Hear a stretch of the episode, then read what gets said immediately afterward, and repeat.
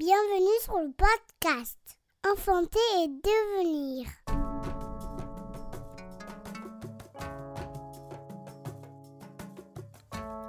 Bonjour et bienvenue sur le podcast Enfanter et devenir, un podcast dédié au récit de naissance à soi et au monde.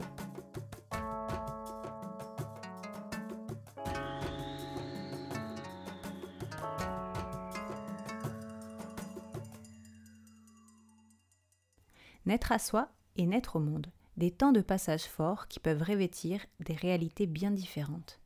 Je suis ravie de vous accueillir dans cet espace de parole qui se veut libre et authentique. Je m'appelle Laetitia Boivin, je suis une femme multipassionnée parmi tant d'autres. Doula, créatrice de Maman d'Alune et éducatrice Montessori. Je suis également la maman de quatre merveilleux enfants entre 13 ans et 6 mois, qui a vécu des enfantements qui m'ont transformée. À travers ce podcast, je souhaite accueillir les femmes et les hommes qui le désirent à venir compter leurs enfantements, libérer la parole, faire part de nos joies, de nos difficultés, lever les tabous. Je suis profondément convaincue qu'à travers la naissance se jouent des changements incroyables pour l'humanité. Bienvenue dans la saison 2. J'ai pour ce premier épisode le plaisir d'accueillir Fanny qui vient nous conter la naissance de son premier bébé. Je sors de ma zone de confort en vous partageant son récit, un peu particulier et des plus émouvants. Après une grossesse dite non assistée, sans avoir suivi les différents examens non obligatoires mais couramment effectués, elle se lance avec son compagnon dans l'aventure d'un enfantement libre et autonome. Mais les choses ne se passent pas comme prévu et leur projet initial se transforme en une expérience hospitalière. Libre à chacune de poursuivre son écoute selon sa sensibilité. Je vous souhaite une belle écoute.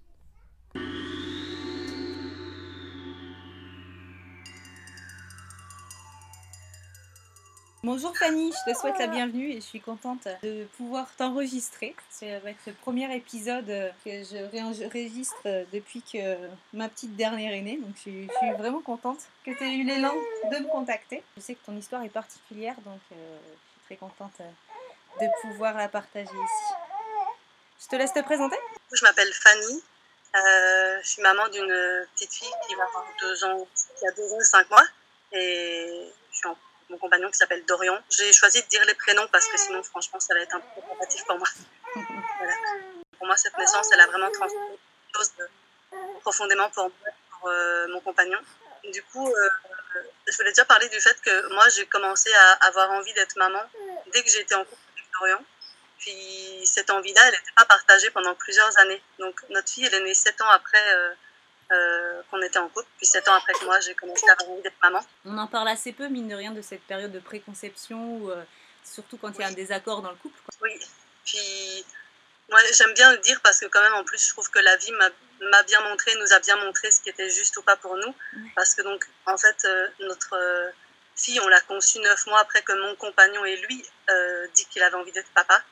Donc je trouve ça, euh, bon, je suis un peu des fois assez fan des chiffres et des coïncidences comme ça, mais, mais voilà, je trouve que c'est pas anodin euh, que voilà, j'ai quand même eu envie vraiment longtemps avant de, de l'être en fait. C'est aussi une période qui a fait que j'ai, comme par contre la maternité et la grossesse est, est quelque chose qui m'a vraiment passionnée depuis longtemps. En fait, j'étais hyper informée et j'étais vraiment très très renseignée sur beaucoup beaucoup de choses.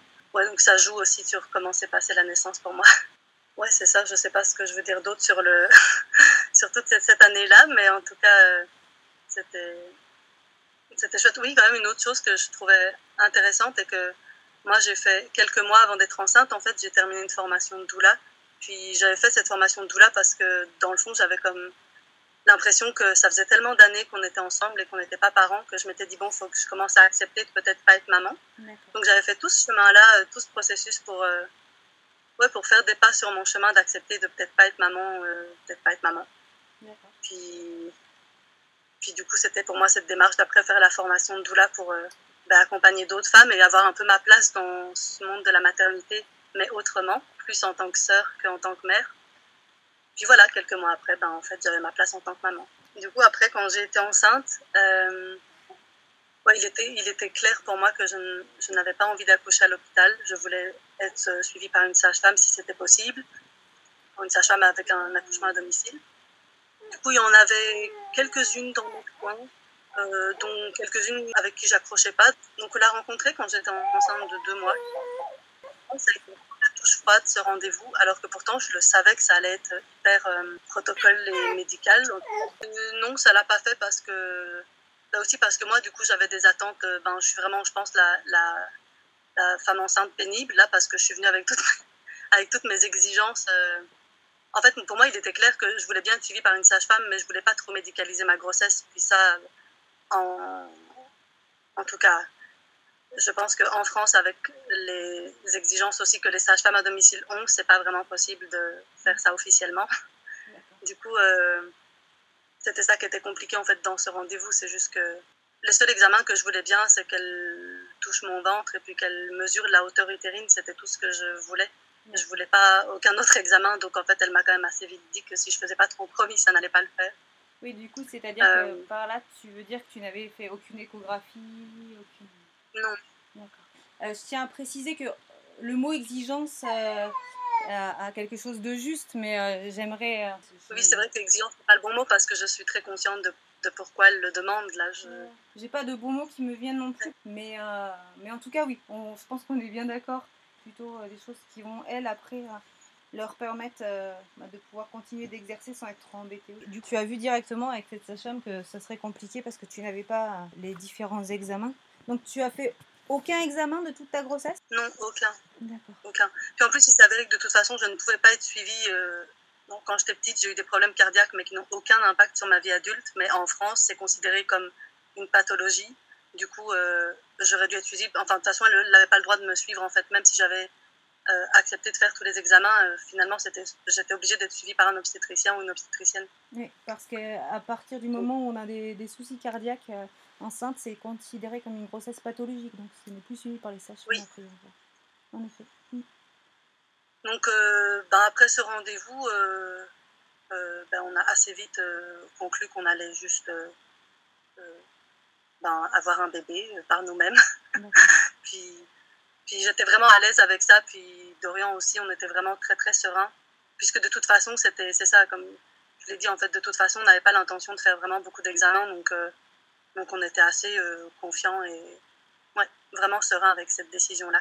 Ça n'a pas été, parce que je sais que finalement c'était un peu un choix par dépit, mais pour moi c'est plutôt, j'ai été voir la sage-femme en me disant, ben soit ça passe avec toi, soit ça le fait pas. C'était plus ça parce que j'étais déjà, je me sentais déjà tout à fait capable de juste euh, euh, vivre cette grossesse simplement par nous-mêmes et puis, et puis donner naissance par nous-mêmes. D'accord. Donc ça, cette grossesse, c'était vraiment, euh, enfin, voilà, ça s'est vraiment bien passé. Puis j'étais hyper à l'écoute de, de ce qui se passait pour moi. J'étais, moi, c'était vraiment bien. J'étais hyper malade les, les, premiers temps. Donc en fait, j'ai perdu pas mal de poids pendant la grossesse, mais mais je me sentais quand même en forme. Puis ouais, j'ai vraiment pas eu de, de choses qui m'ont inquiété aussi. Euh. Enfin voilà, il n'y a rien qui m'a inquiété au niveau vraiment physiologique de la grossesse. Donc, euh, donc euh, voilà, cette sage-femme-là, en fait, elle a quand même accepté de nous voir deux, trois fois pendant la grossesse pour discuter. Donc, on a eu deux, trois rendez-vous tout au long de la grossesse. mais donc, elle m'a aucunement examiné, puis rien. Mais on a juste discuté comme ça. Mon compagnon pouvait aussi poser des questions sur sur la naissance et des choses un peu pratiques sur vraiment beaucoup de trucs pratiques sur la naissance en fait pour que ce soit pas que moi qui lui dise puis voilà c'était un peu notre l'accord qu'on a trouvé au final de juste se rencontrer pour discuter mais ça c'était quand même chouette parce que ça faisait qu'on se sentait pas complètement lâché donc même si on savait que euh, ne pourrait pas l'appeler en cas d'urgence ou quoi mais mais on s'est quand même senti soutenu et dans notre capacité en fait on s'est senti soutenu dans le choix qu'on avait fait et c'était d'autant plus précieux que nous, on a fait le choix en fait de cacher notre projet à tout le monde, à part euh, cette sage-femme et une ou deux amies à moi qui le savaient. Mais, mais sinon, tout le monde pensait qu'on était suivi par une sage-femme. En fait, euh. moi, je crois que j'avais vraiment, enfin, j'avais vraiment peur de, de, de, la peur des autres gens.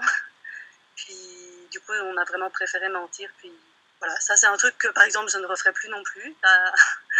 Euh, pour une prochaine fois, on, on, ne fera plus ça, mais, mais à ce moment-là, c'était ce qui était juste pour nous. D'accord. Tu, oui, tu, tu, te poses des questions par rapport à la prochaine fois, du coup Ça fait plusieurs fois que tu les vois euh, Ouais, c'est la c'est vrai, ça fait plusieurs fois que j'en parle. Mais parce que c'est vrai que pour moi, comme cette naissance, j'ai l'impression qu'on a tellement appris beaucoup de choses sur nous. Puis, on a tellement appris beaucoup de choses que, oui, c'est ça. Je, je suis pas impatiente, mais je veux dire, je serais contente d'une suivante pour voir si j'ai vraiment bien appris des choses. c'est un peu bête comment je le dis, mais, mais d'un côté, c'était tellement riche et plein d'enseignements que ça ne peut que être différent une prochaine fois. Et ouais, c'est ça. Oui, je sais pas s'il y a d'autres choses que j'avais envie de partager sur la grossesse en elle-même, mais. Au niveau du terme, tu étais à l'aise avec ton cycle, tu avais une date relativement proche. parce que c'est vrai qu'en général, ce qu'ils aiment bien, c'est vraiment euh, l'histoire d'avoir euh, la date probable de la naissance. Euh. Oui, ça c'était clair pour nous parce que, en fait, je, je connais mes cycles de fertilité ou d'infertilité, donc en fait, je savais très bien euh, quand j'étais fertile ou que je ne l'étais pas. Et donc, on, sait exactement quand notre enfant a été conçu, en fait. Donc, je savais aussi exactement la date du terme, mhm. du terme médical prévu, quoi. Enfin, voilà. Oui. En fait, j'étais à peu près sûre de moi parce que je prenais aussi ma température, puis je savais qu'elle restait haute, puis que j'étais probablement enceinte. Mhm. Mais j'ai quand même euh, très, très fort eu envie de faire un test, juste parce que j'avais tellement fait pipi sur des tests euh, qui étaient négatifs que j'avais très, très envie de voir deux barres. Donc, Donc j'ai vraiment fait ce test vraiment pour ça. Je, le dis en rigolant, mais c'est vrai, c'était juste euh, histoire de me rassurer et puis de pouvoir commencer à être vraiment joyeuse euh, de ce qui se passait et puis que je le savais que ça se passait. Mm, mm. D'accord. Et du coup, tu t'es arrondi au fur et à mesure? Tu n'as pas. Ouais, je sentais vraiment bien, euh, vraiment bien mon bébé. Je savais ses mouvements, je savais très bien la position qu'elle avait. Euh, j'ai touché mon col quelques fois aussi enceinte pour juste checker que ça se passe bien, que ça commence pas à s'ouvrir. Ou... Moi, j'étais vraiment euh, à l'aise avec. Euh, ben, en fait, être un peu. Oui, c'est ça. Enfin, j'étais.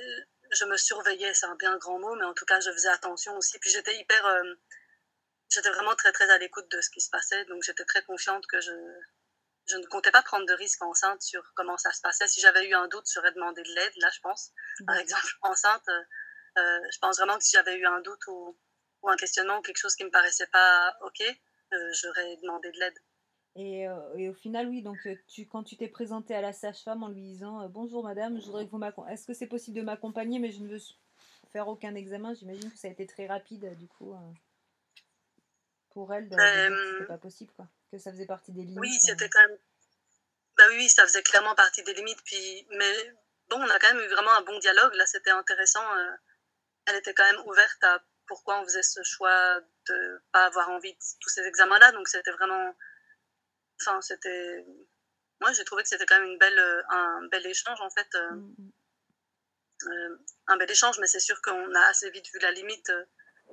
moi, un des trucs aussi dont je me souviens et que pour moi, c'était vraiment une limite, c'était qu'elle elle nous avait dit aussi que si elle nous accompagnait à la naissance, c'était avant de savoir qu'elle n'avait pas le droit, mais si elle nous accompagnait à la naissance, euh, ben c'était elle qui mettait la limite s'il y avait un transfert. C'est-à-dire, enfin, elle nous avait dit, bon, ça c'est clair, si moi je dis qu'il faut transférer à l'hôpital, c'est transfert à l'hôpital, même si toi tu te sens bien, même si toi tu penses que... Euh, et je m'en souviens parce que ça, pour moi, vraiment, c'était quelque chose où je me sentais complètement déresponsabilisée de, de ce qui se passait pour moi. Puis euh, en tout cas, c'est une des phrases où je m'étais dit bon ben là, c'est sûr, c'est pas possible en fait parce que parce que ce choix-là pour moi, c'est à moi de le faire puis à personne d'autre quoi. Mmh, mmh, mmh. Oui, j'entends.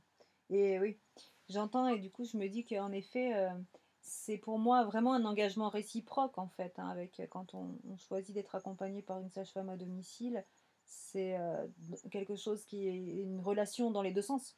Pour le coup, avec euh, des choses à accepter de part et d'autre. Et du coup, c'est vrai que c'est important qu'il y, ait, un dialogue et que tout soit, toutes les choses puissent être posées directement, quoi, en effet. Ça évite après de se dire Attends, j'aurais pas imaginé euh, telle situation. Et là, au moins, tu savais dès le départ que ça correspondait pas à vos attentes. Oui. Mmh.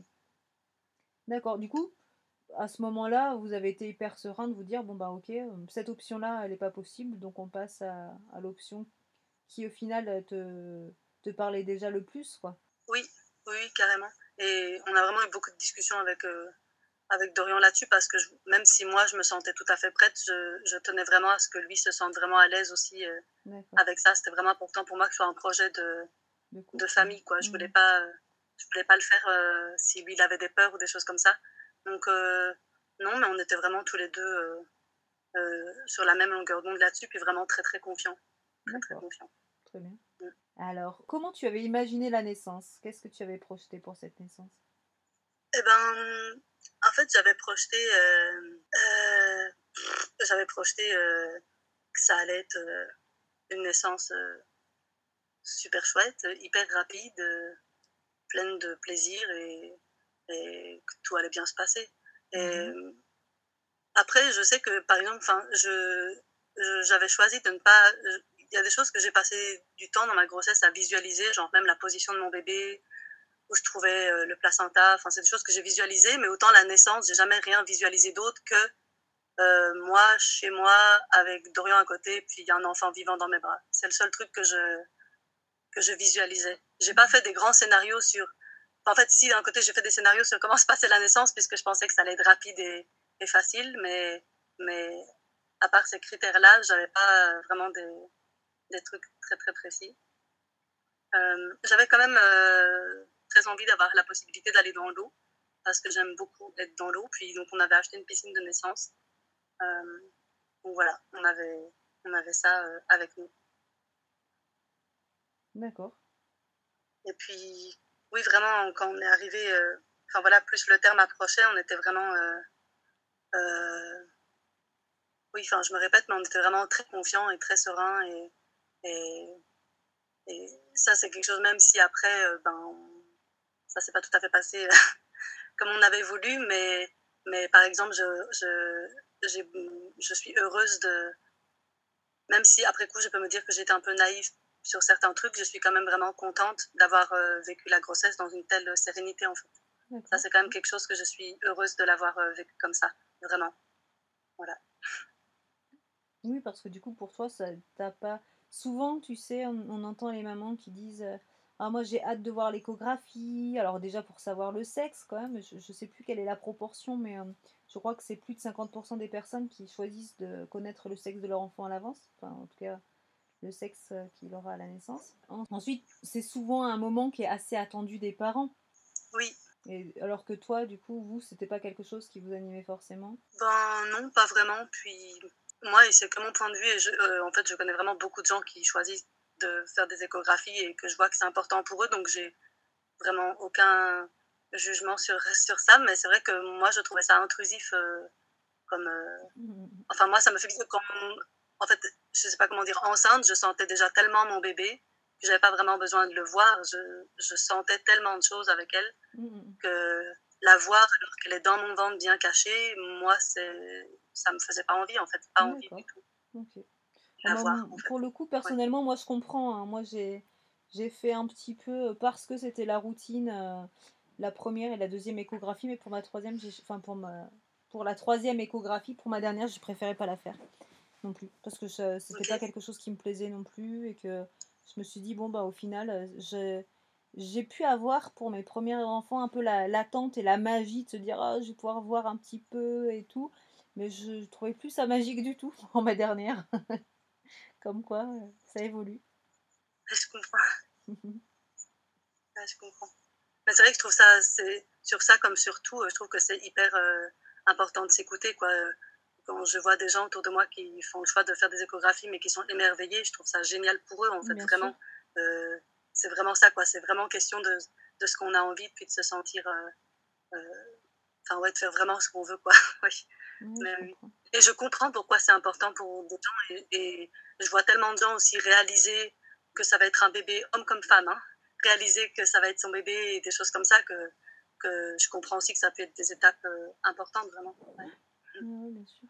C'est la richesse aussi de savoir qu'on est tous différents. Et en tout cas, ce qui est intéressant, c'est de savoir que c'est pas obligatoire. Parce que il y a encore énormément de personnes qui le pensent, euh, comme quoi euh, tout, euh, tout ce qui est euh, noté sur le carnet de maternité n'est pas forcément obligatoire. Il y a des choses qui sont conseillées, des choses qui sont proposées, des choses qui sont remboursées. C'est encore différent. C'est comme le, avec le bébé, les rendez-vous des 1, 2, 3 mois et compagnie. Ce n'est pas obligatoire. Ça peut être remboursé, c'est totalement différent. J'avais traqué un peu un moment les, sur les papiers. Traqué, c'est pas vraiment le bon mot, mais en tout cas, j'avais vraiment regardé assidûment les, les, termes utilisés, exactement comme tu le dis là, entre conseiller, obligatoire. Euh, ben mhm. voilà, et des fois, c'est intéressant, si on lit, on, on, se rend compte que des fois, c'est écrit noir sur blanc, que c'est juste une proposition, effectivement. du coup, on n'est pas forcément. Euh, tenus de, voilà, de, de suivre un petit peu tous ces protocoles s'ils ne nous parlent pas, évidemment. Oui. Mm, mm. D'accord, d'accord. Donc, petit à petit, tu as eu une grossesse très sereine et petit à petit, vous êtes préparé à une naissance naturelle entre vous et à quel moment ça s'est lancé? Eh ben, ça s'est lancé, euh, je vais dire les dates parce que si je dis jour 1, jour 2, jour 3, jour 4, je vais m'embrouiller. Donc, euh, ça a commencé euh, le 16 mars, dans la nuit. Il n'y aura pas beaucoup d'heures là au fil de mon récit. Quand ça a commencé, c'était vers 4h20 ou 4h30 du matin. Mhm. Et ça a commencé parce que j'ai perdu la poche des os perdu complètement la poche des os. Là, j'ai inondé le lit. Donc, j'ai tout de suite vu que le liquide n'était pas transparent du tout. C'est un liquide genre jaunâtre. Mhm. Donc, j'ai eu un premier petit coup de Ah, ok, c'est pas tout à fait comme j'avais pensé. Puisque je visualisais, euh, je visualisais ma fille dans une eau transparente et tout à fait. Euh, voilà.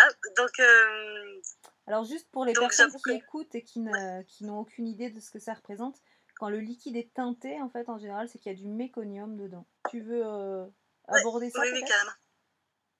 c'est ça. Moi, par exemple, avec les infos que j'avais et que j'ai eu après aussi, le fait qu'on ne voyait pas clairement le méconium, genre je sais que des fois on peut voir du méconium, puis là c'était tout un peu comme dilué, euh, ce que j'ai su après par une amie sage-femme avec qui j'ai discuté un peu, elle m'expliquait que c'était probablement que ça avait été déjà euh, avant que la naissance se déclenche en fait. Je ne sais pas si je suis claire, c'est juste que comme c'était tout teinté et qu'il n'y avait aucun moment des traces verdâtres clairement, ben, c'était sans doute que c'était un petit peu avant que le méconium était, euh, avait été euh, relâché et que ça s'était déjà un peu dilué dans le liquide amniotique en fait. D'accord, ok. Sachant que c'est assez particulier parce que le méconium, pendant très longtemps, on a entendu comme quoi, à partir du moment où il y avait du méconium dans le liquide amniotique, ça veut dire que l'enfant euh, est en détresse et qu'il faut agir. Alors ça, ça a été euh, un petit peu déconstruit comme croyance, sachant que c'est pas euh, forcément un, problème selon la teinte, selon, enfin voilà, ça, soulève en tout cas euh, pas mal de questions. Oui, oui, oui. Et en fait, c'est un truc où, finalement, ça a commencé là, est un peu rigolo, je trouve, la naissance, juste dans le sens où bah, en fait, c'était un premier truc sur lequel j'étais. Alors que j'ai l'impression d'avoir beaucoup d'informations sur beaucoup de sujets, puis là, j'avoue que j'étais un peu dans le blanc. Je, savais que le liquide pouvait teinter, mais je ne savais pas vraiment si j'étais censée vraiment m'inquiéter ou pas. Je, n'avais pas d'informations là-dessus. Sachant que euh, quand tu parlais de transfert par rapport aux sages-femmes, ça peut être une, euh, une cause de transfert pour beaucoup de sages-femmes déjà. Oui, oui. Mmh. Euh, et du coup, après, euh, en fait, dès que j'ai perdu la poche des os, le, le, travail il a commencé vraiment immédiatement, hyper vite, hyper fort.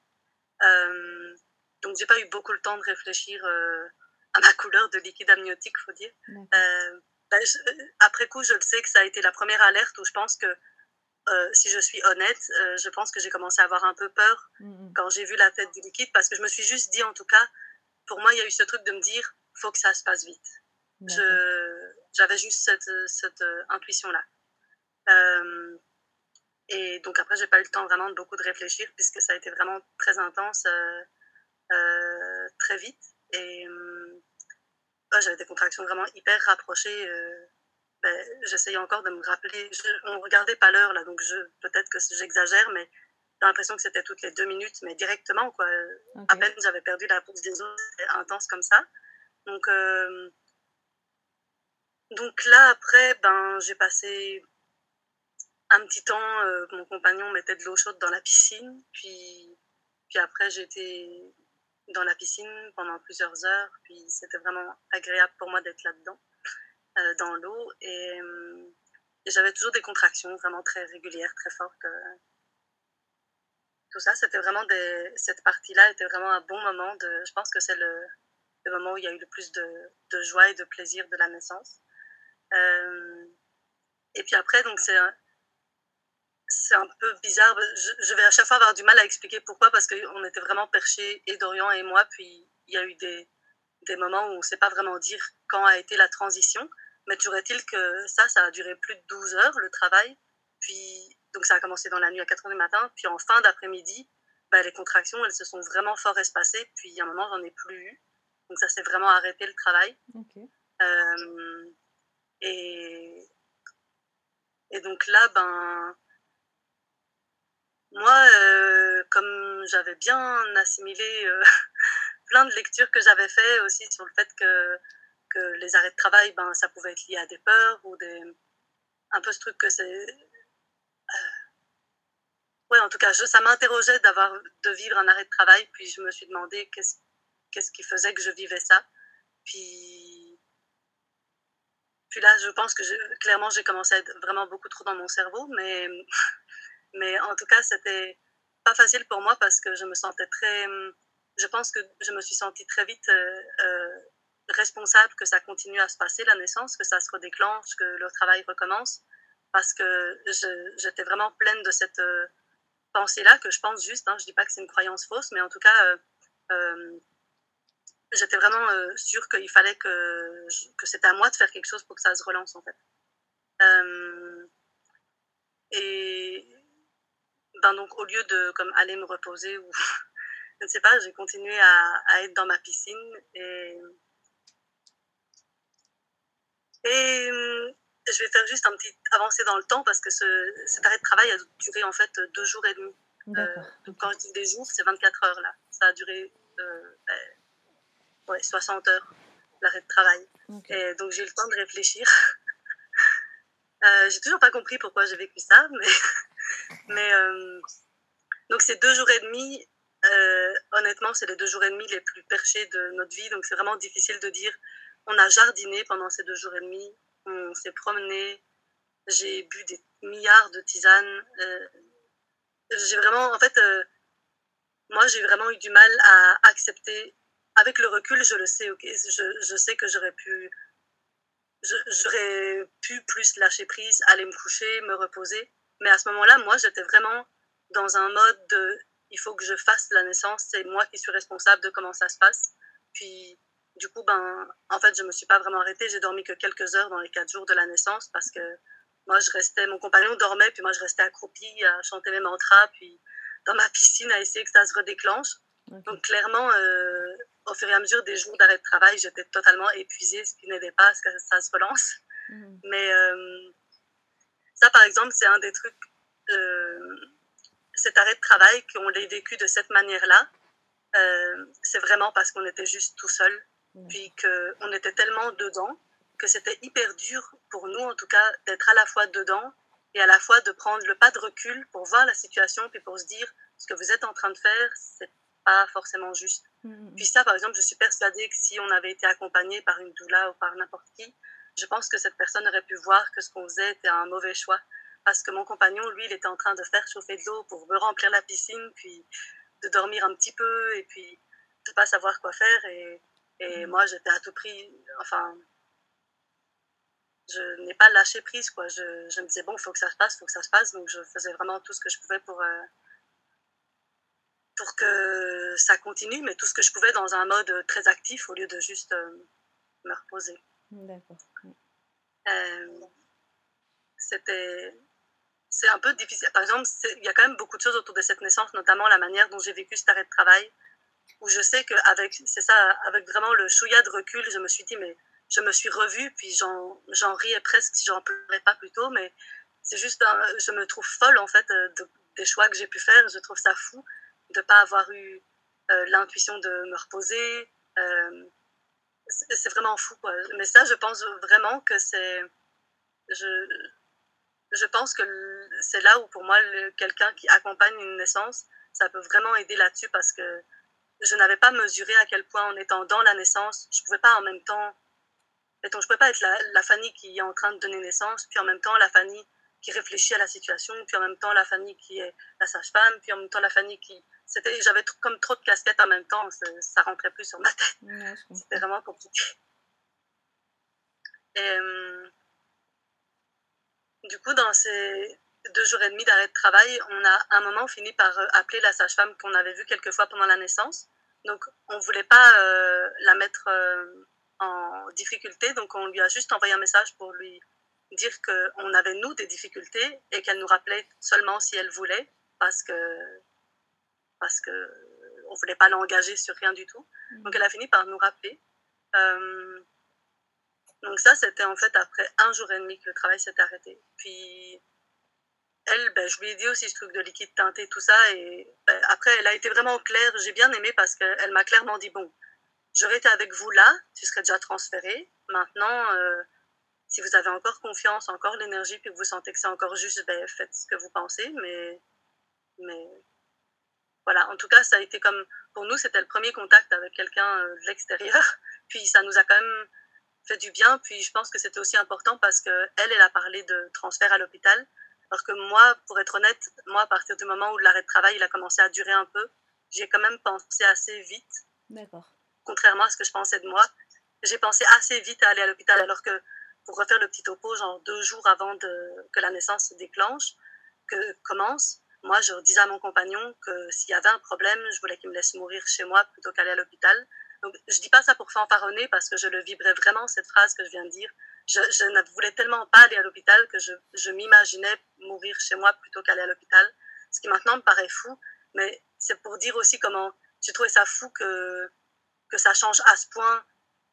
En tout cas, clairement, la famille jusqu'à euh, ma grosse bedaine de 9 mois et, et 6 jours, eh ben, c'était vraiment plus la même famille euh, 24 heures après. Quoi.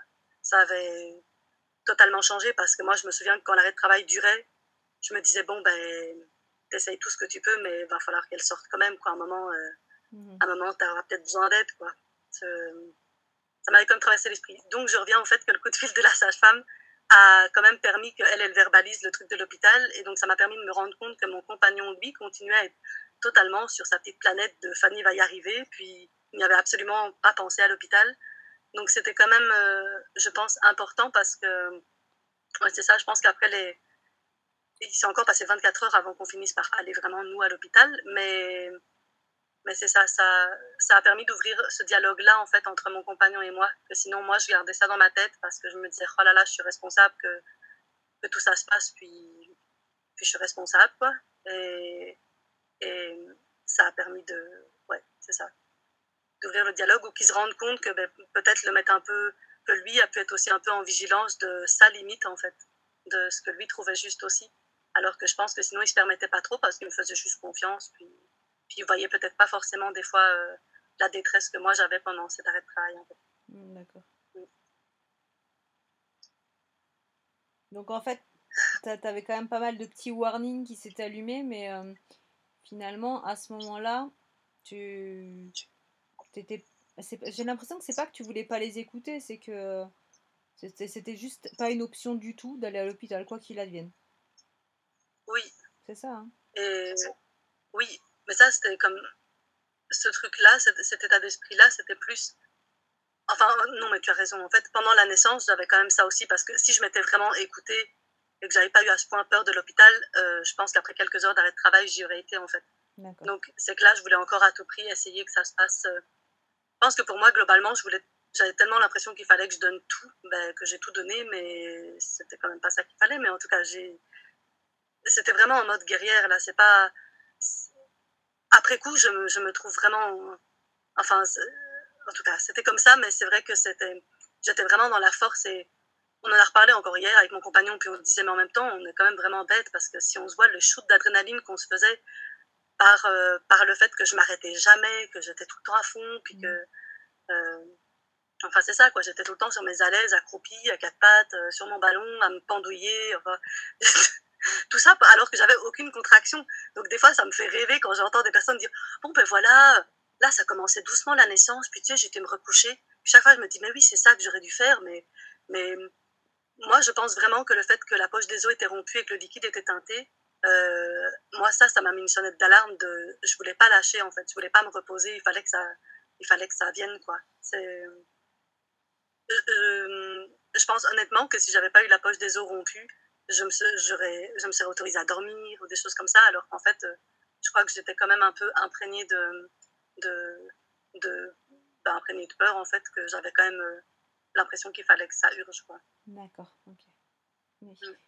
Et du coup, tu avais une idée euh, un petit peu des protocoles qui sont habituellement mis en place, notamment le fait qu'à partir du moment où ta pose des horaires en plus, tu as 24 heures, c'est des prises d'antibiotiques, des choses comme ça?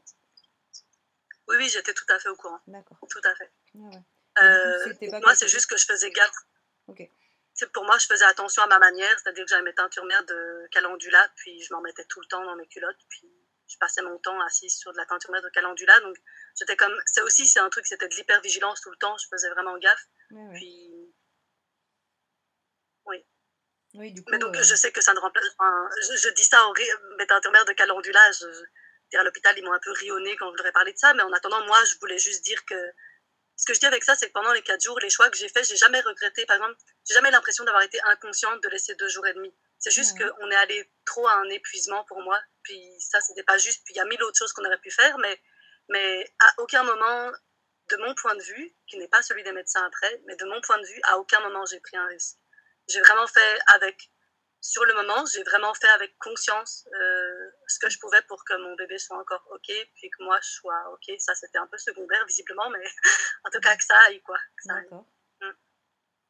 du coup, après ces deux jours et demi de- d'arrêt de, travail, donc, euh, ben, on est de nouveau rendu une nuit, mais trois jours après le début du, du travail, ben, ça s'est relancé euh, en pleine nuit. J'ai commencé de nouveau à avoir des contractions euh, assez fortes. Tu devais être épuisée Puis- déjà, du coup. Et du coup, Enfin, vous deviez être épuisée. oui, oui, j'étais. Oui, oui, on était épuisés. euh, Oui, on était vraiment en fait épuisés. Mais Et tu restes épuisée mais sereine ou épuisée puis tu commençais à douter? Je crois qu'en fait, le truc, c'est que j'étais tellement épuisée que je réfléchissais à plus rien. D'accord. Mais je n'avais plus. Je pense que. Je sais pas si ça répond tout à fait à ta question. Si, si. Je pense pas que je peux dire que j'étais. Je pense que j'étais plus vraiment sereine, mais en même temps, je pense que j'étais même plus capable de réfléchir à rien du tout. Donc, enfin, vraiment, et je pense que mon compagnon était aussi un peu dans cet état-là. En fait, euh, Tu étais même plus Trop connectée. perché, tu quoi, pouvais plus être connectée à ton ressenti avec la fatigue, quoi. non, pas du tout. Parce que ça, si j'avais été vraiment connectée à mon ressenti, j'aurais dormi. Mais sauf que comme je voulais rien lâcher, ben, je lâchais rien. Puis D'accord. je continuais à faire ce que je pouvais. C'était. Ouais. Et du coup, cette deuxième partie de travail, ben, elle a de nouveau duré à peu près 12 heures. Euh, C'était très très différent de la première fois, ben, aussi parce qu'on n'en pouvait plus. Mais hum, là, j'ai eu comme hyper vite, euh, enfin selon moi hyper vite, mais bon, c'est très flou dans notre esprit, mais euh, j'ai à un moment eu envie de pousser, puis j'ai poussé pendant plusieurs heures. Puis ça, par exemple, c'est aussi un truc fou. Je me dis, mais c'est complètement fou, je vais pas. Enfin bon. Avec une seconde de recul, c'est toujours pareil. Avec une seconde de recul, je me serais vue, je me serais dit là, ça n'a aucun sens, tu pousses. euh, je me faisais caca dessus, mais à part ça, euh, je- euh, par exemple, à ce moment-là, j'aurais- j'aurais voulu pouvoir enfin, toucher mon col, voir où j'en étais, probablement juste me reposer ou juste filer à l'hôpital ou quoi que ce soit, mais en tout cas. euh, donc voilà, là, c'était. Mais à ce moment-là, j'étais encore tellement dans ma bulle, en fait, que je me disais, mais mon corps sait faire, ce qui est quand même un peu fou après trois jours. Je pense que j'aurais pu me dire que visiblement, il avait besoin d'aide, mais à ce moment-là, je me disais, bon, si j'ai envie de pousser, c'est que c'est le moment de pousser, et puis je pousse. Puis, puis il nous a fallu quand même plusieurs heures pour se rendre compte que c'était probablement pas OK de faire ça. Et euh, on n'a pas vraiment eu besoin de réfléchir parce que ça s'est de nouveau arrêté, le travail.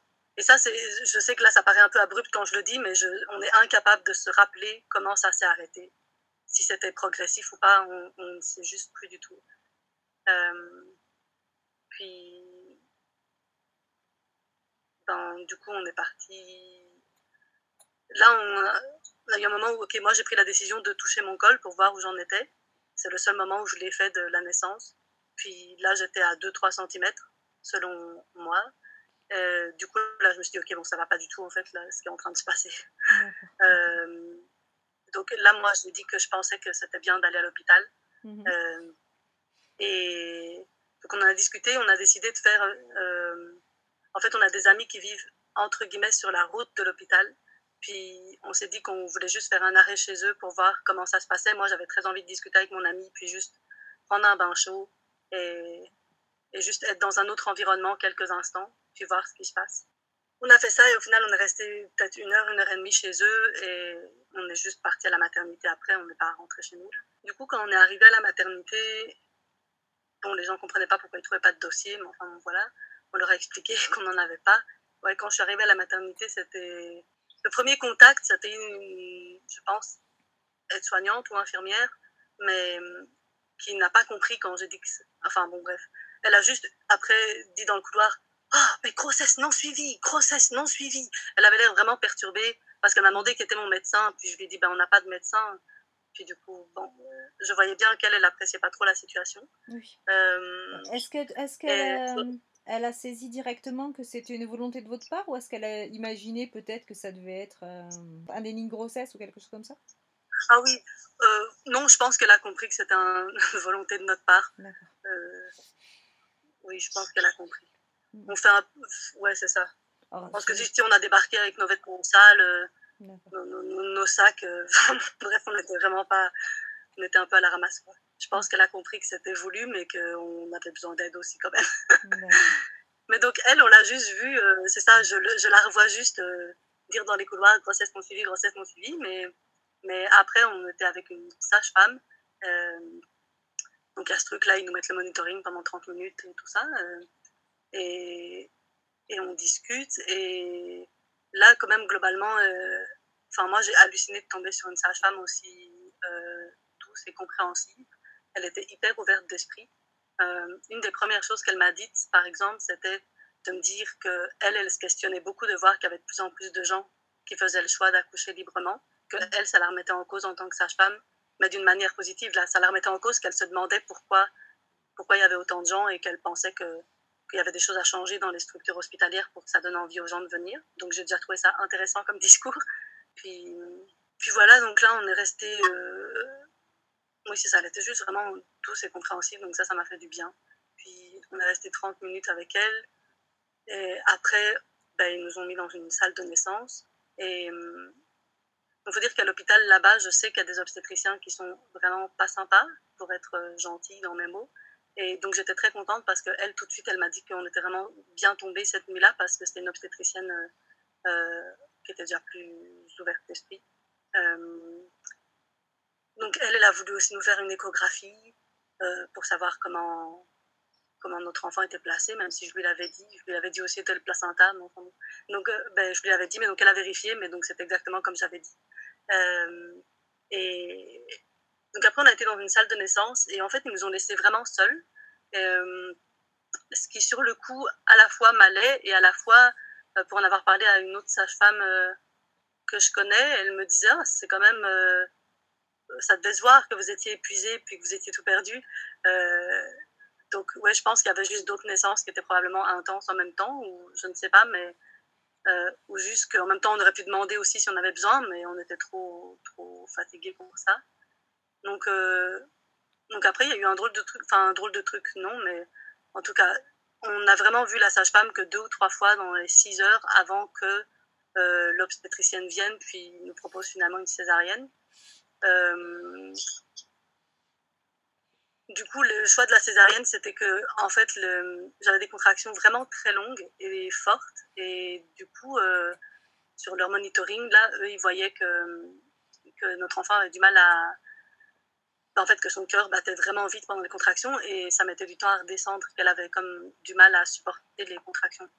Euh, en tout cas, c'est comme ça qu'ils l'ont expliqué. Et du coup, euh, euh, pour cette raison-là, ils ne voulaient pas me donner du Saint-Ocinon, que j'aurais été prête à accepter. Ils ne voulaient pas m'en donner, puisque en fait, mes contractions étaient déjà trop fortes. En fait.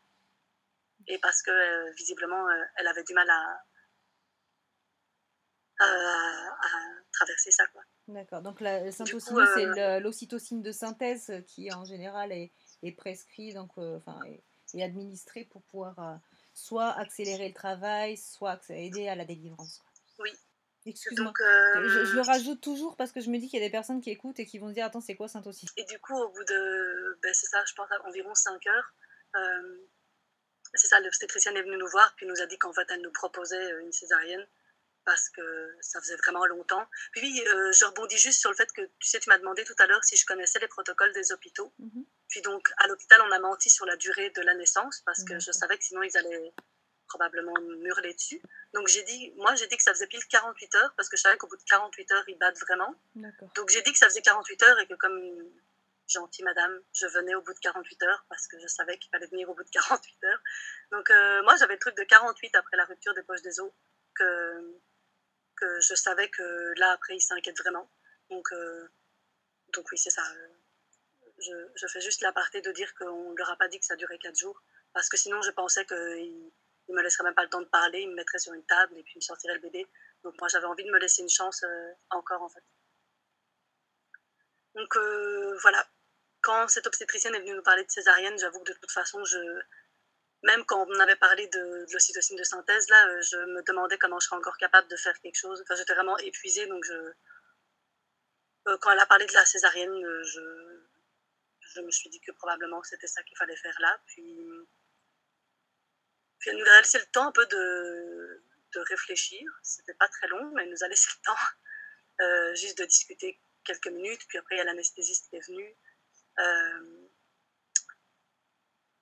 Euh, avec mon fameux euh, truc au cœur que j'avais eu, il y a eu un petit suspense de savoir s'il serait obligé de faire une anesthésie générale ou juste une anesthésie locale. donc j'ai vraiment insisté sur le fait que moi, vraiment, anesthésie générale, là, je me sentais pas capable de vivre ça. Puis, en tout cas, c'était pas forcément parce que je l'ai dit que ça s'est passé autrement, mais je crois que quand même la demande a été prise en compte. Puis, en tout cas, j'ai juste une anesthésie locale. Euh, c'est un truc qui m'a frappé, moi, c'est qu'on nous a globalement laissé 6 heures dans la maternité assez livrés à nous-mêmes. Puis à partir du moment où le mot césarienne a été dit, c'était devenu euh, une urgence. Et ça m'a quand même un peu fait sourire. Même sur le coup, je crois que je ne comprenais pas très bien parce que, parce que je trouvais ça un peu fou de nous laisser pendant 6 heures comme ça. Puis après, d'un coup, euh, on, bascule, dire, on a demandé d'avoir un petit temps puis on l'a pas eu. Je veux dire, la sage-femme a dit oui, elle est sortie de la pièce. Puis en fait, euh, l'aide-soignante euh, qui m'avait accueillie et qui visiblement euh, trouvait qu'une grossesse non suivie, c'était pas possible pour elle de comprendre ça. c'est elle qui est venue avec son rasoir et une assistante. Et... En tout cas, donc c'était très très rapide. Et là, c'était, ça a été trop vite que pour que j'ai eu le temps de dire quelque chose, quoi. Ça a été trop vite. Mmh. c'est une des surprises aussi de pas moi dans je m'étais toujours dit aussi que si j'allais une fois à l'hôpital pendant une naissance, que je serais là encore une, une guerrière et puis que puis qu'il n'y a personne qui me ferait chier. Mais en fait, euh, j'ai découvert tout au long de la naissance que je pouvais être vachement plus vulnérable que ce que je pensais. Mmh. Puis honnêtement, c'est pas après quatre jours d'une naissance que j'arrive à dire quelque chose. J'ai pu dire quelques trucs qui étaient importants pour moi déjà. Genre, j'avais besoin qu'on soit doux pour les toucher vaginaux, j'avais besoin qu'on soit, qu'on soit, qu'on se presse pas tout d'un coup, qu'on me laisse un peu le temps. Euh, avant l'anesthésie, des choses comme ça, mais c'était vraiment quelques petits points. Euh, l'essentiel, genre qu'on fasse attention à, à, accueillir mon enfant et tout ça, je n'ai même pas pensé à ça. Même pas pensé. Donc, euh, euh, oui, donc c'est ça, quand, pour la césarienne, ben juste quand il me prépare, là, mon compagnon n'était pas avec moi, et puis quand l'anesthésie était posée et que j'étais allongée, il a pu venir près de moi c'est un des trucs aussi, euh, j'avais beau savoir dans mon idée, je pense que je sais ce que c'est une césarienne, mais j'avais pas du tout euh, euh, l'idée d'après combien de temps ils sortent le bébé. Puis je sais pas pourquoi dans mon dans mon idée ça prenait du temps, puis j'ai été hyper surprise que ça soit aussi rapide. Donc c'est un des trucs que j'ai pas eu le temps vraiment de percuter. Et puis juste je planais complètement, enfin en tout cas je, je, je planais vraiment, mais planer plus en mode stone que voilà donc c'est aussi un truc maintenant je l'ai accepté, mais clairement le l'accueil de notre enfant. Moi qui avais tellement envie d'une naissance où, où les premiers mots que j'adresse à mon enfant soient des mots conscients, beaux et tout ça, ça n'a pas du tout été le cas. C'était juste euh, un médecin qui te prend, puis on, on, dit coucou, on me dit ah, c'est une fille. Hein. et puis après, bon, c'est vraiment. Euh, c'est ça, c'était vraiment. Je, je on n'était plus du tout en état de manifester vraiment ce qu'on voulait pour, euh, pour ce moment-là, en fait. Mm. Après, euh, ça, mais moi, j'étais quand même juste. À ce moment-là, j'ai vraiment senti en moi le truc de je suis juste contente, elle est vivante, puis moi aussi. Puis je crois que c'est à peu près les seules pensées que j'arrivais à avoir dans ma tête. Puis même si après je trouvais que c'était un peu violent et, et trop rapide, tous ces moments-là, ben, à ce moment-là, c'est ce qu'on a été capable de, de vivre. quoi. D'accord. Donc euh, sur le moment, tu l'as pas mal vécu finalement. C'est après que ça a été difficile? Ouais. Ça, c'est avec tout le, tout le séjour à la maternité parce qu'on est resté cinq jours du coup. Moi qui pensais partir très vite, je n'étais pas du tout en état euh, physiquement, je ne me sentais pas capable. Du coup, on est resté cinq jours. Puis j'ai eu vraiment un drôle de truc de finalement, en fait, en fait je m'attendais tellement, j'étais tellement au courant qu'à la maternité et aussi à celle-là où on a été, ça pouvait être violent. qu'en fait, j'avais comme plein de gratitude pour le fait que ce soit plus doux que ce que je pensais. Donc sur le coup, on vivait quand même la plupart des choses, pas tout du tout, mais la plupart des choses vraiment bien, et Dorian et moi, on le vivait sereinement. Et en même temps, ben, je veux dire, deux semaines après la naissance, on regardait en arrière et on se disait, mais c'est quoi ce truc de fou quoi mm. euh, On trouvait qu'on n'avait pas été respecté à plein de moments, euh, mais, mais sur le coup, on l'a bien vécu. C'est déjà ça. D'accord. Et du coup, qu'est-ce, que, qu'est-ce qui en ressort après? Est-ce que j'ai l'impression que tu, tu, le racontes avec beaucoup de paix aujourd'hui, mais que ça a quand même, euh, c'est quand même venu percuter pas mal de tes idées, pas mal de tes croyances, pas mal.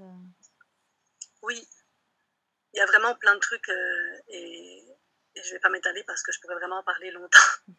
mais mais c'est vrai qu'il y a tellement d'enseignements de, cette naissance. Il y a un des trucs que je trouve fou, c'est par exemple euh, un truc que je trouve important, c'est que par exemple finalement enceinte, je n'avais pas du tout fait la différence entre être confiante euh, sur la naissance, que ça pouvait se passer naturellement, simplement et tout ça, mais j'étais totalement inconsciente du fait que ça, ça peut se passer dans beaucoup de cas, mais qu'il y a quand même quelques pourcents de personnes qui ont besoin d'aide, puis qui se peut, qui sait, il se peut que j'en fasse partie. Mm, puis mm. ça, vraiment, je ne voulais même pas y penser, parce que moi, je me disais, ce que je pense, c'est ma réalité.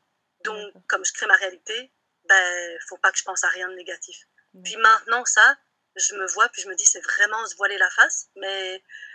Et en plus, je me souviens, je veux dire, j'ai fait une formation de doula, puis dans ma formation de doula, on nous a aussi dit que si on voyait, par exemple, je le caricature hein, dans la pensée là, mais si par exemple on voyait qu'un couple ou qu'une femme était vraiment euh, obstiné un peu comme sur son plan A, du genre ça va se passer comme ça, ça va se passer comme ça, ben, c'était peut-être bien d'amener en douceur euh, l'idée qu'il y a aussi un plan B qui peut se passer et un plan C, parce que le fait de les préparer, ça peut faire qu'on les vive mieux. Puis ça, moi, quand j'avais entendu ça, je m'étais dit, mais ça, ça, ça va, c'est bien correct, mais ça, c'est si tu crois pas, en fait.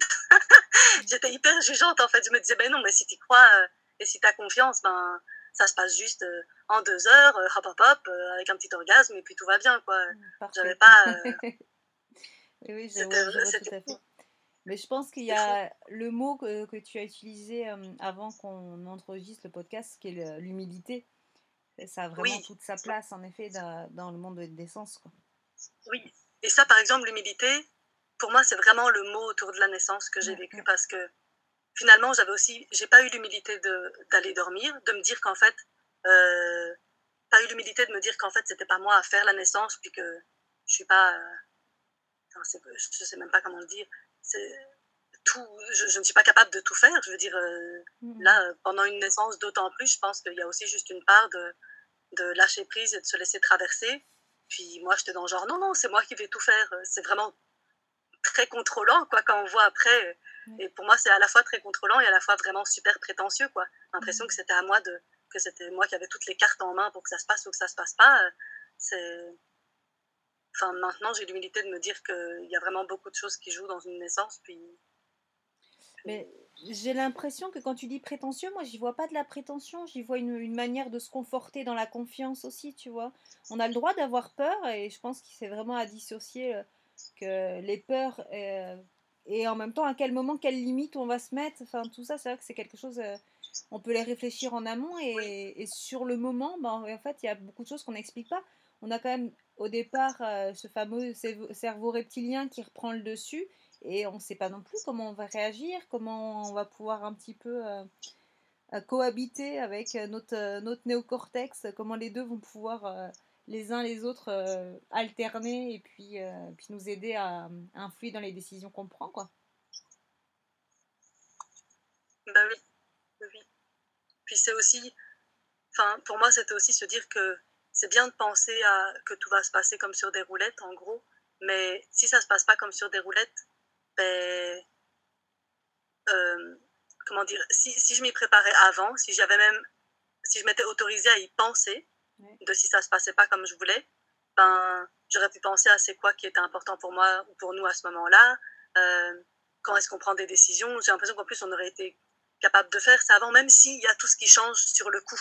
Mais j'ai l'impression que en amont, c'est quand même possible aussi de discuter de, de discuter soit avec son compagnon, sa compagne, ou même juste, euh, je veux dire, avec soi-même, de savoir c'est quoi nos limites et tout ça. J'ai l'impression que c'était quand même possible, que ça serait possible de le faire aussi avant. Mais, mais peut-être que c'était pas possible pour moi avant de vivre ça, certainement. Et c'est un des trucs où je suis. Peut-être le, le traverser plus doucement, ça m'aurait aussi été. mais, mais clairement, je pense que euh, ma façon de voir les choses autour de la naissance, euh, où je suis vraiment humble et où je me rends compte de la vulnérabilité qu'on peut avoir, ben, je me trouve beaucoup plus juste maintenant qu'en mode euh, guerrière intransigeante d'avant. Je me sens vraiment plus juste maintenant. Vraiment. Mmh. Ouais, tu l'assimiles un petit peu comme si c'était ben, le chemin euh, qui était le tien, euh, et puis du coup, tu avais besoin d'en passer par là pour, pour changer finalement Oui, oui. Et aussi parce que, oui, c'est ça.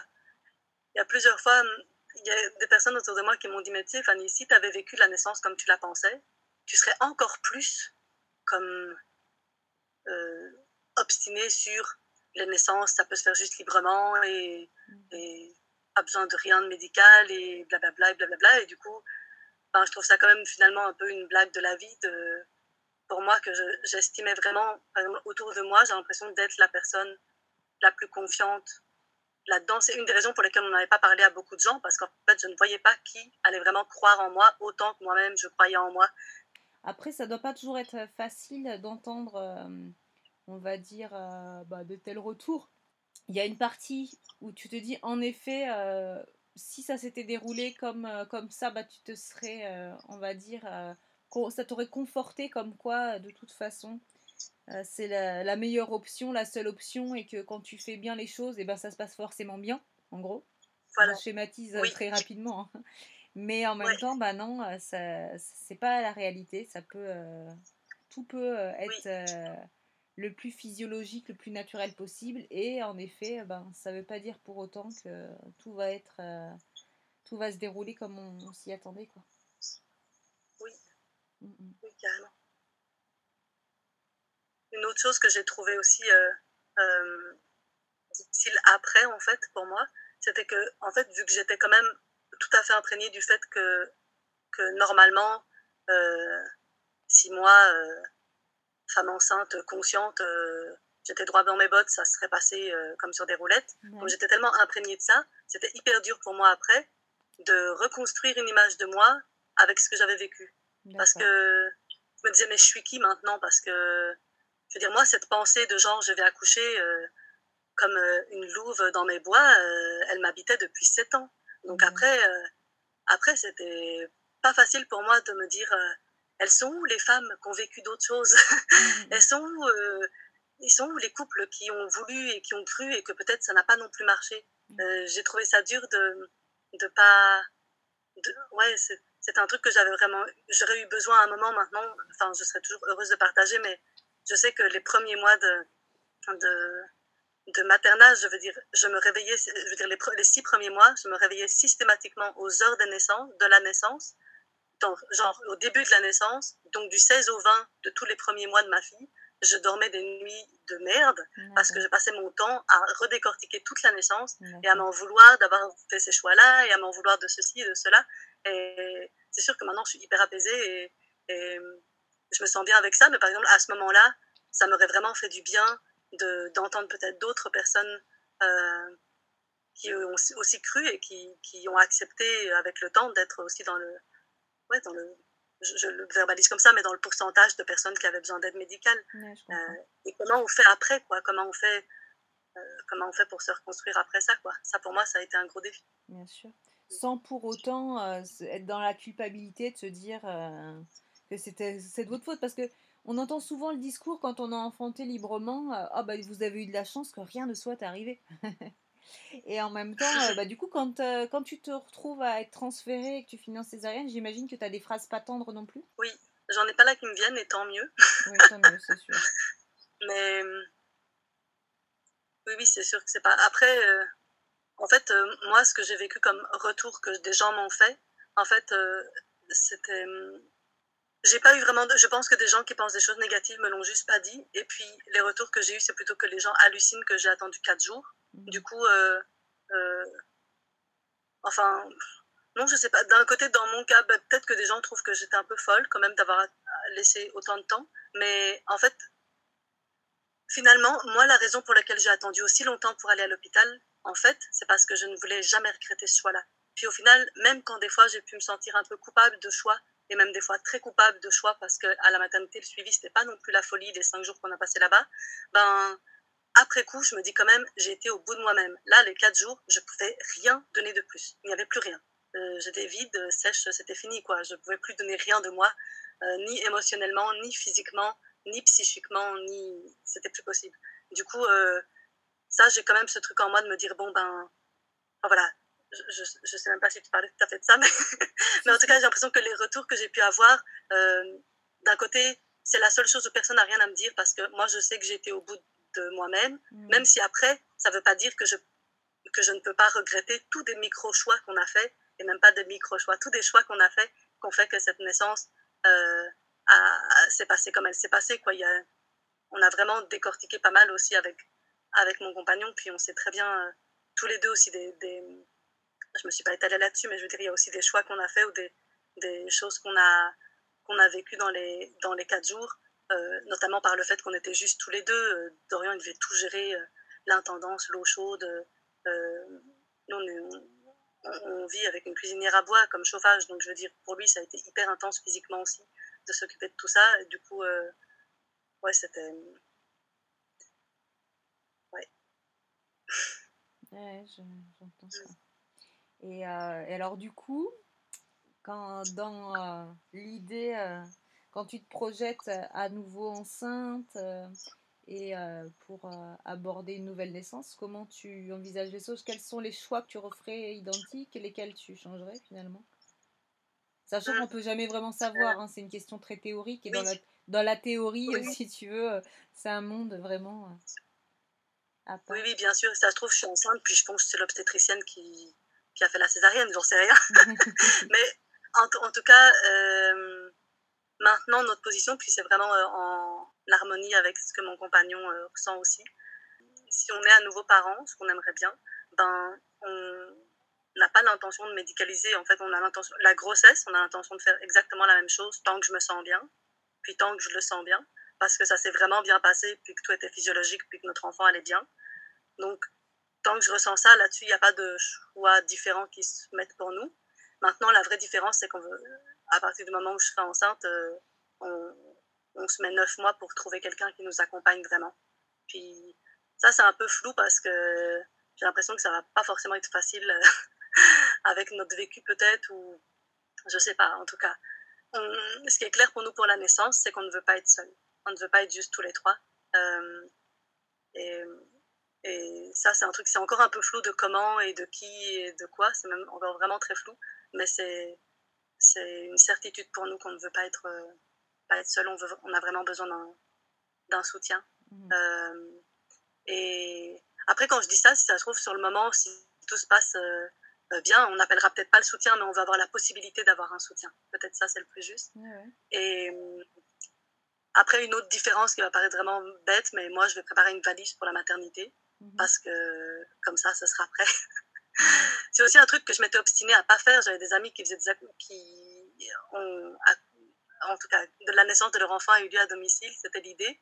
Puis ils avaient quand même préparé une, valise pour la maternité. Puis moi, à ce moment-là, je me disais, mais ils sont fous, mais pourquoi ils font ça? Ils n'ont pas besoin. Puis maintenant, c'est la première chose que je ferais, je pense. Euh, juste par confort de. Je pense que moi, ça serait aussi un truc de me dire, ça peut arriver. Et aussi juste vraiment hyper terre à terre, de genre, pour moi, les moments, un des moments les plus difficiles qui a été à l'hôpital, c'est les trois heures où Dorian a dû repartir pour aller me chercher des trucs qu'on n'avait pas du tout mis dans, dans notre sac fait à la va-vite euh, euh, avant d'y aller. Donc, euh, et après, oui, c'est ça. Et aussi, une autre chose vraiment importante pour nous, c'est genre, je, je n'attendrai pas aussi longtemps. Si j'ai besoin d'aide, je la demanderai vraiment beaucoup plus vite.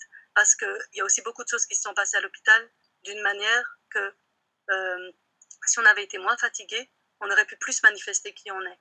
Puis je pense que ça a été plus entendu et plus respecté sur des trucs de. Je parle vraiment des trucs euh, hyper. Euh, concret, là, je veux dire, on n'a pas pu faire de poids à peau tout de suite. Il y a quand même eu des gestes médicaux sur mon enfant que je suis vraiment pas à l'aise avec ce qui s'est vécu pour elle. Mmh.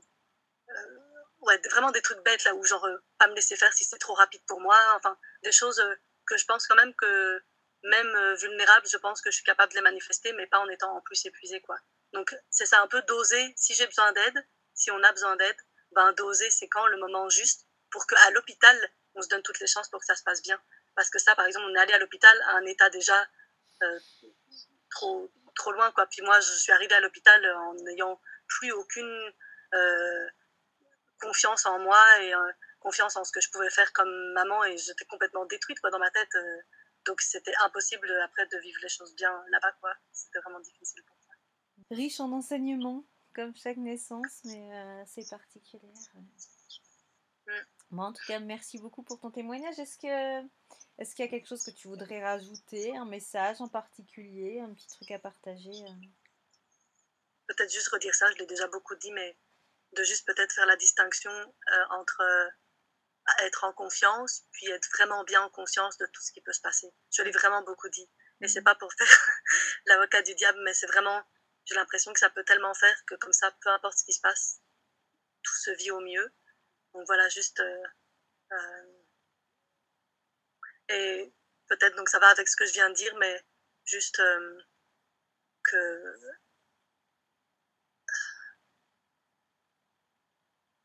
pardon, je prends deux secondes pour trouver mes mots. Euh, qu'en fait, il n'y a pas de il n'y a pas de danger à penser à ce qui se passerait pas bien. C'est vraiment bête, mais moi, c'est vraiment un truc qui était dur pour moi enceinte. Je voulais pas penser à, je voulais pas penser à ce qui se passerait pas bien. Et, et, je trouve que j'avais pu lire aussi des, des lectures, euh, des livres qui disent aussi vraiment genre visualiser que positif et tout ça, puis des choses que je pense vraiment plus juste maintenant. Je pense que c'est important de, de, se confronter à, à, ce qui peut se passer au plan B et au plan C d'une naissance. Euh, même si vous rêvez très fort du plan A, de penser aussi au plan B et au plan C. Et même si c'est y penser 5 minutes ou 10 minutes ou 3 jours, peu importe, mais juste y penser, peut-être prendre des notes, euh, en parler euh, avec le, coparent si on en a, puis juste ça. Et puis se faire confiance parce que je pense quand même, avec tout ça, euh, avec tout ça, moi c'est ça, on, on, refait le même projet pour une prochaine fois. Voilà. ok, super. Ben, merci beaucoup d'être venu témoigner. Merci à toi. Merci, j'espère que vous avez passé un beau moment. Si cet épisode vous a plu, n'hésitez pas à vous abonner au podcast, mais également à partager sur les réseaux sociaux et à en parler autour de vous. Je fais le choix de ne pas proposer de publicité. Vous pouvez participer financièrement via le compte Tipeee Enfanter et Devenir. C'est une belle façon de soutenir ce projet, de le voir grandir et se pérenniser. On se retrouve la semaine prochaine.